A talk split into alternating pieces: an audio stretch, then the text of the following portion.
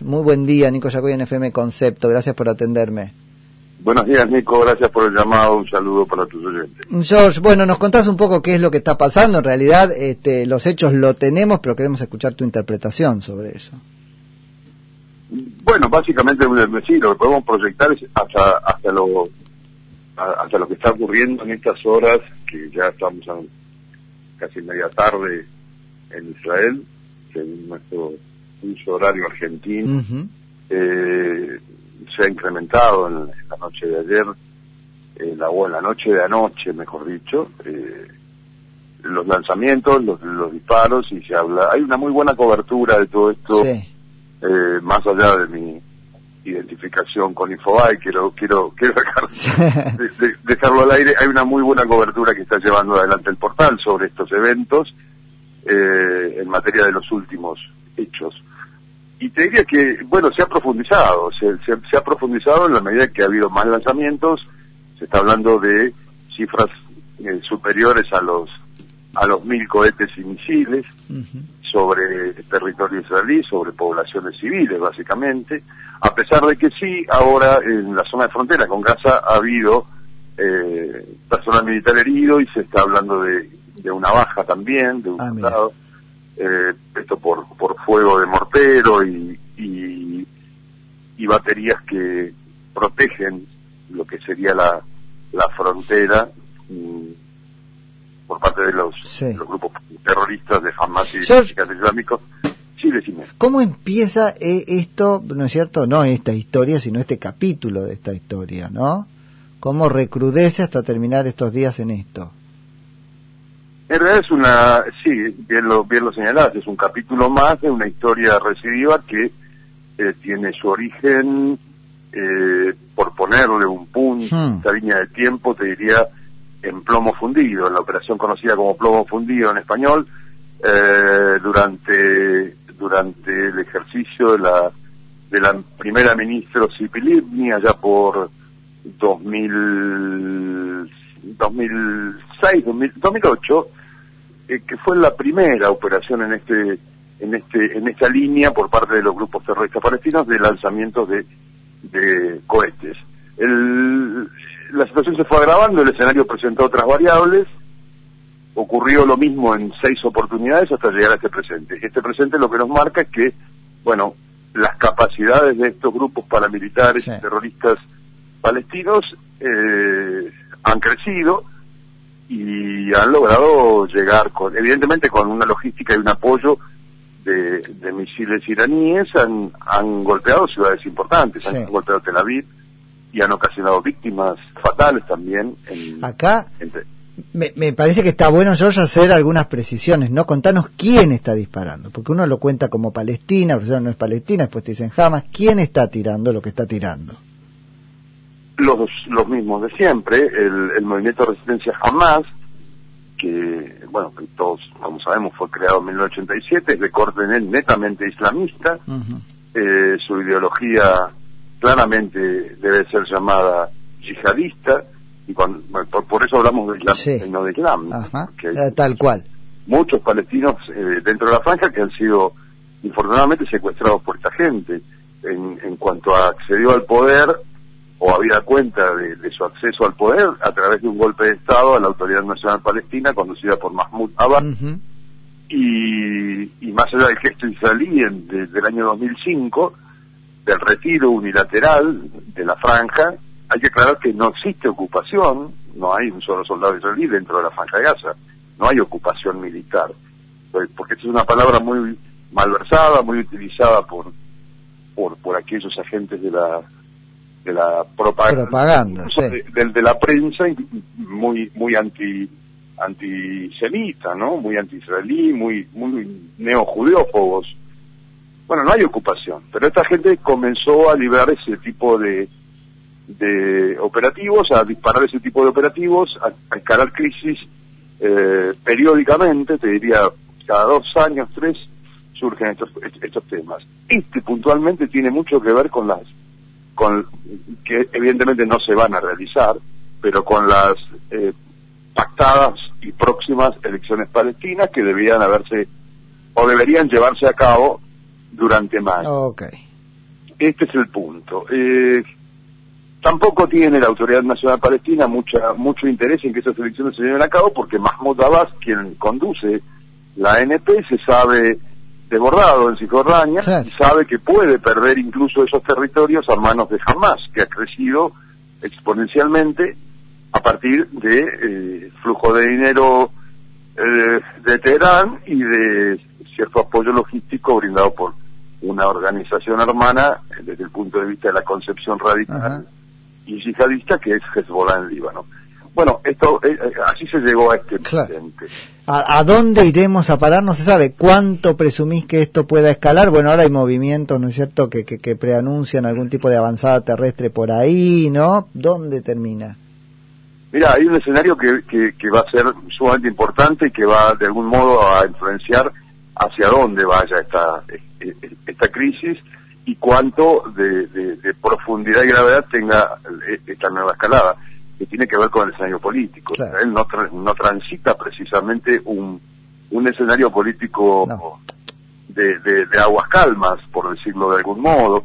Eh, hay, hay bastante complicación eh, con, con, con los sucesivos gobiernos que no ha podido formar Netanyahu con las elecciones reiteradas y demás.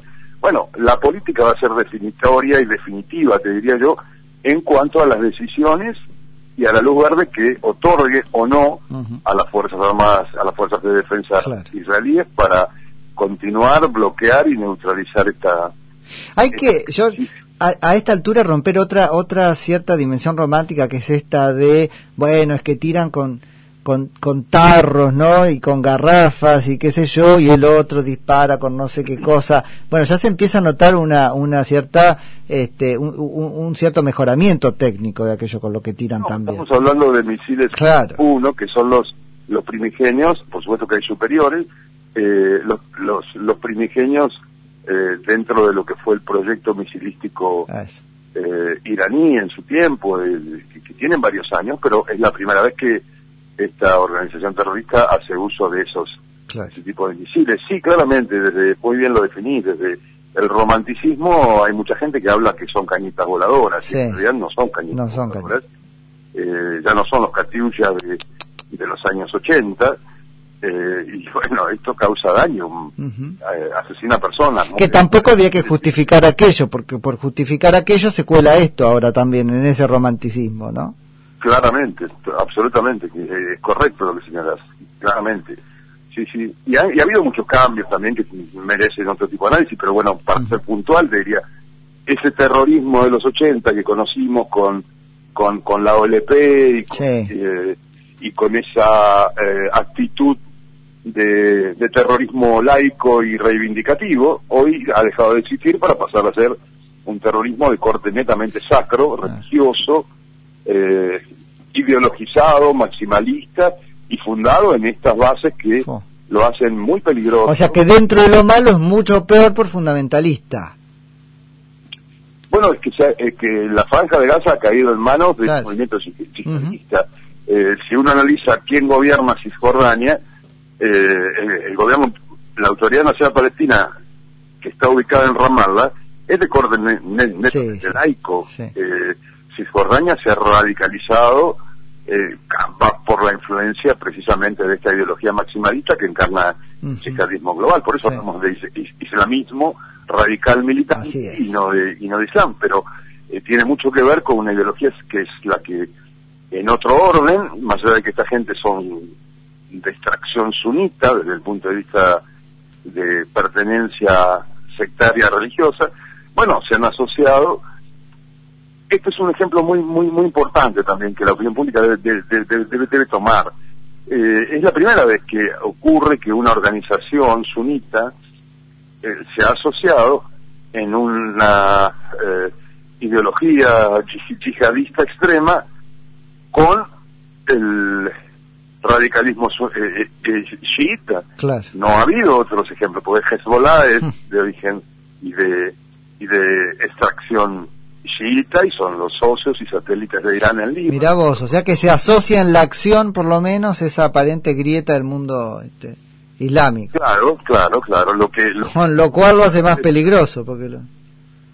Sí, no, lo hace tanto igual de peligroso porque la violencia es su norte y Mm. en la medida que es una organización que con la cual, dado sus preceptos maximalistas, no es imposible llevar adelante un Claro. diálogo, bueno, ya, ya, ya es peligrosa. porque- Pero digo, si uno podía pensar, perdían tiempo peleando entre ellos o no sé qué, se, se neutralizaban, no, ahora uh, vo- vos los ves este, los dos juntos contra el resto.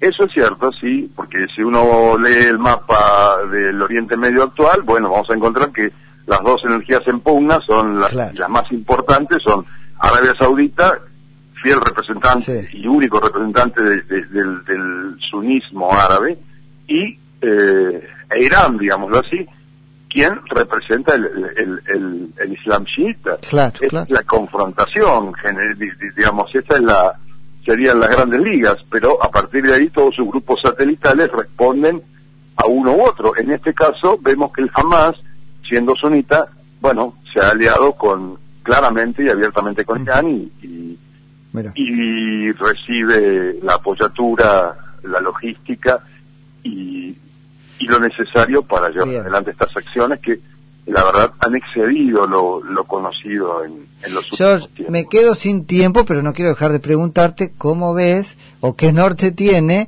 el gobierno argentino en todo esto, ¿no es cierto? Por, sobre todo el comunicado de la Cancillería. Mira, eh, yo estaba leyendo en la mañana, para ser breve, yo creo que, eh, y eh, explicado so- por, por el propio canciller, creo que fue un error de apreciación en el sentido de que él dice haberse comunicado con, haber tenido una comunicación con la embajadora eh, argentina en Naciones Unidas y que la embajadora le transcribió un, un comunicado emitido por Naciones Unidas ayer en el cual eh, se transmitía un escenario que no era muy concreto todavía. Entonces, Mm. eh, lo que creo que, que tuvo lugar ah, fue una situación de esa naturaleza. Pero los prejuicios al final surten efecto, hablando de romantizaciones, ¿no? Vos entendés mal cuando tenés una predisposición a entender cierta cosa. Sí, eso tendríamos que preguntárselo al canciller. bueno, pero uno lo conoce. pero para ver cuál, cu- cómo entendió esto. Él lo explica hoy, hoy en la mañana, Sí, sí, sí. en una nota de, de- no sé si desde Francia ya, pero en la comitiva. Pero él lo explica. De todas maneras, bueno, fue un acto infortunado, evidentemente. Sí, claro. Yo quiero pensar que fue un acto infortunado de, de, de esas, de esos cruces, de esos flashes que Sí. usualmente se manejan a nivel Cancillería y que le informó mal la embajadora eh, argentina en Naciones Unidas y que él, mm, porque lo dice, yo copié y pegué. Ahora, eso eso ya es un drama, que copie y pegue. Supuestamente la Cancillería tiene ideas propias, el país tiene estos temas manejados y puede decir lo que, ¿no? Bueno, Lo que tiene para decir, aunque lo encauce en el sentir de las Naciones creo, Unidas. cre- cre- creo que fue un, er- un error est- estratégico. Garrafal. que, más cuando nuestro presidente está viajando, uno puede estar de acuerdo, Sí, está viajando Sí. con unos objetivos que eh, nos transmite, nos dicen llevar. Y bueno, no es bueno para la Argentina eh, posicionarnos en un lugar que confronte con, con aquellos que de pronto tenemos que, que negociar, ¿no? Sí, Que- sí, que- totalmente. que negociar nuestra deuda, que negociar nuestras refinanciaciones, que negociar las, nuestras inversiones futuras y demás. Pero yo no le caería tanto al canciller como, como de pronto creo que el error eh, nació, eh, más allá de lo que vos señalás como predisposiciones, creo que el error fue, fue eh, grosero en cuanto a no, no, Bueno. no, no, no sé de su trabajo ni su actividad No, no, no, pero... pero la embajadora argentina en la ONU eh, lo, lo indujo al canciller, me parece, y por Espero haya sido un error y no lo haya operado. Después en otra charla me, me, me contás de dónde viene la embajadora argentina. y yo creo que lo indujo a meter, Ay, vamos. por decirlo poco académicamente, Sí. meter la pata Tal cual. mensaje por WhatsApp. Total. Y, y, y después, bueno, no hubo un análisis estricto y De- censudo de, de ese mensaje, y así fueron las cosas. Eh, yo sigo creyendo que, que, que, que la Argentina desea posicionarse en un lugar eh, que esté mucho más cercano a, a, a un- a un mundo democrático y a un mundo Sí, o debería. global que a, energías que alinean con el terrorismo. Yo, siendo, siendo las 12 como en el cuento, pero ahora de mediodía, eh, te tengo que, dejar el programa. Así que te agradezco muchísimo por la charla, como siempre, que nos desasnás con estos temas. Al contrario, un gusto siempre. Un abrazo grande. Te mando un abrazo. Es, George Chaya, que es analista internacional y especialista sobre todo en cuestiones de, Oriente y Oriente Medio, así que siempre lo llamamos. ¿Nos vamos? Nos vamos, por favor. ¿Tienes ahí algunos mensajes? Algunos un montón, pero los vamos a leer mañana. nos pelean, así que guardalo para, para que después...